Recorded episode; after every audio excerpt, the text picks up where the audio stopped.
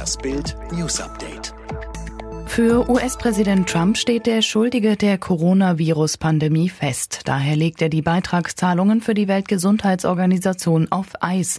Er habe die Regierung angewiesen, die Beitragszahlungen zu stoppen, während überprüft werde, welche Rolle die WHO bei der schlechten Handhabung und Vertuschung der Ausbreitung des Coronavirus gespielt habe, sagte Trump am Dienstagabend.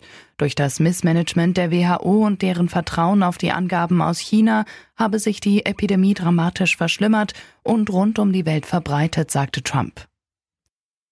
Schweden setzt in der Corona-Krise auf einen Sonderweg. Ist der vielleicht aber besonders gefährlich? Inzwischen sind in dem Land mehr als 1000 Menschen infolge des Coronavirus gestorben. Innerhalb eines Tages stieg die Zahl um 114 auf 1033 Fälle. Möglicherweise sind es sogar noch mehr Tote. Über das Osterwochenende wurden womöglich nicht alle Fälle gemeldet. Insgesamt wurden laut der schwedischen Gesundheitsbehörde 11.445 Infektionen nachgewiesen. Damit beträgt die Todesrate in Schweden 9,03 Prozent. Das heißt im Klartext, in Schweden stirbt jeder Elfte, der positiv auf Corona getestet wurde. Schocknachricht aus Niedersachsen. YouTube-Star JJ Jackpot ist im Alter von nur 32 Jahren gestorben. Die Kultblondine litt an einem Herzfehler. Nach Bildinformationen war JJ Jackpot in den vergangenen Monaten immer wieder in medizinischer Behandlung.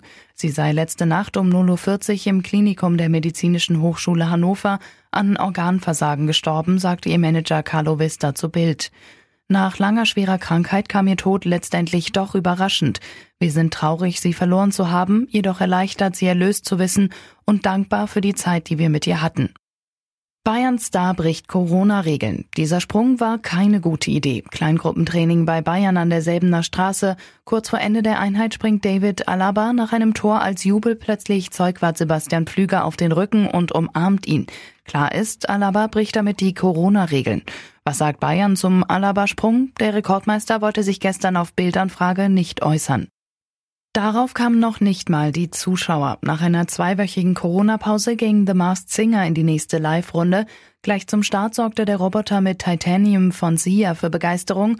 Jurymitglied Ray Garvey war so beeindruckt, dass er sich sicher war, das ist eine Profisängerin. Ich glaube sogar, dass diejenige ohne Maske noch viel besser singen kann.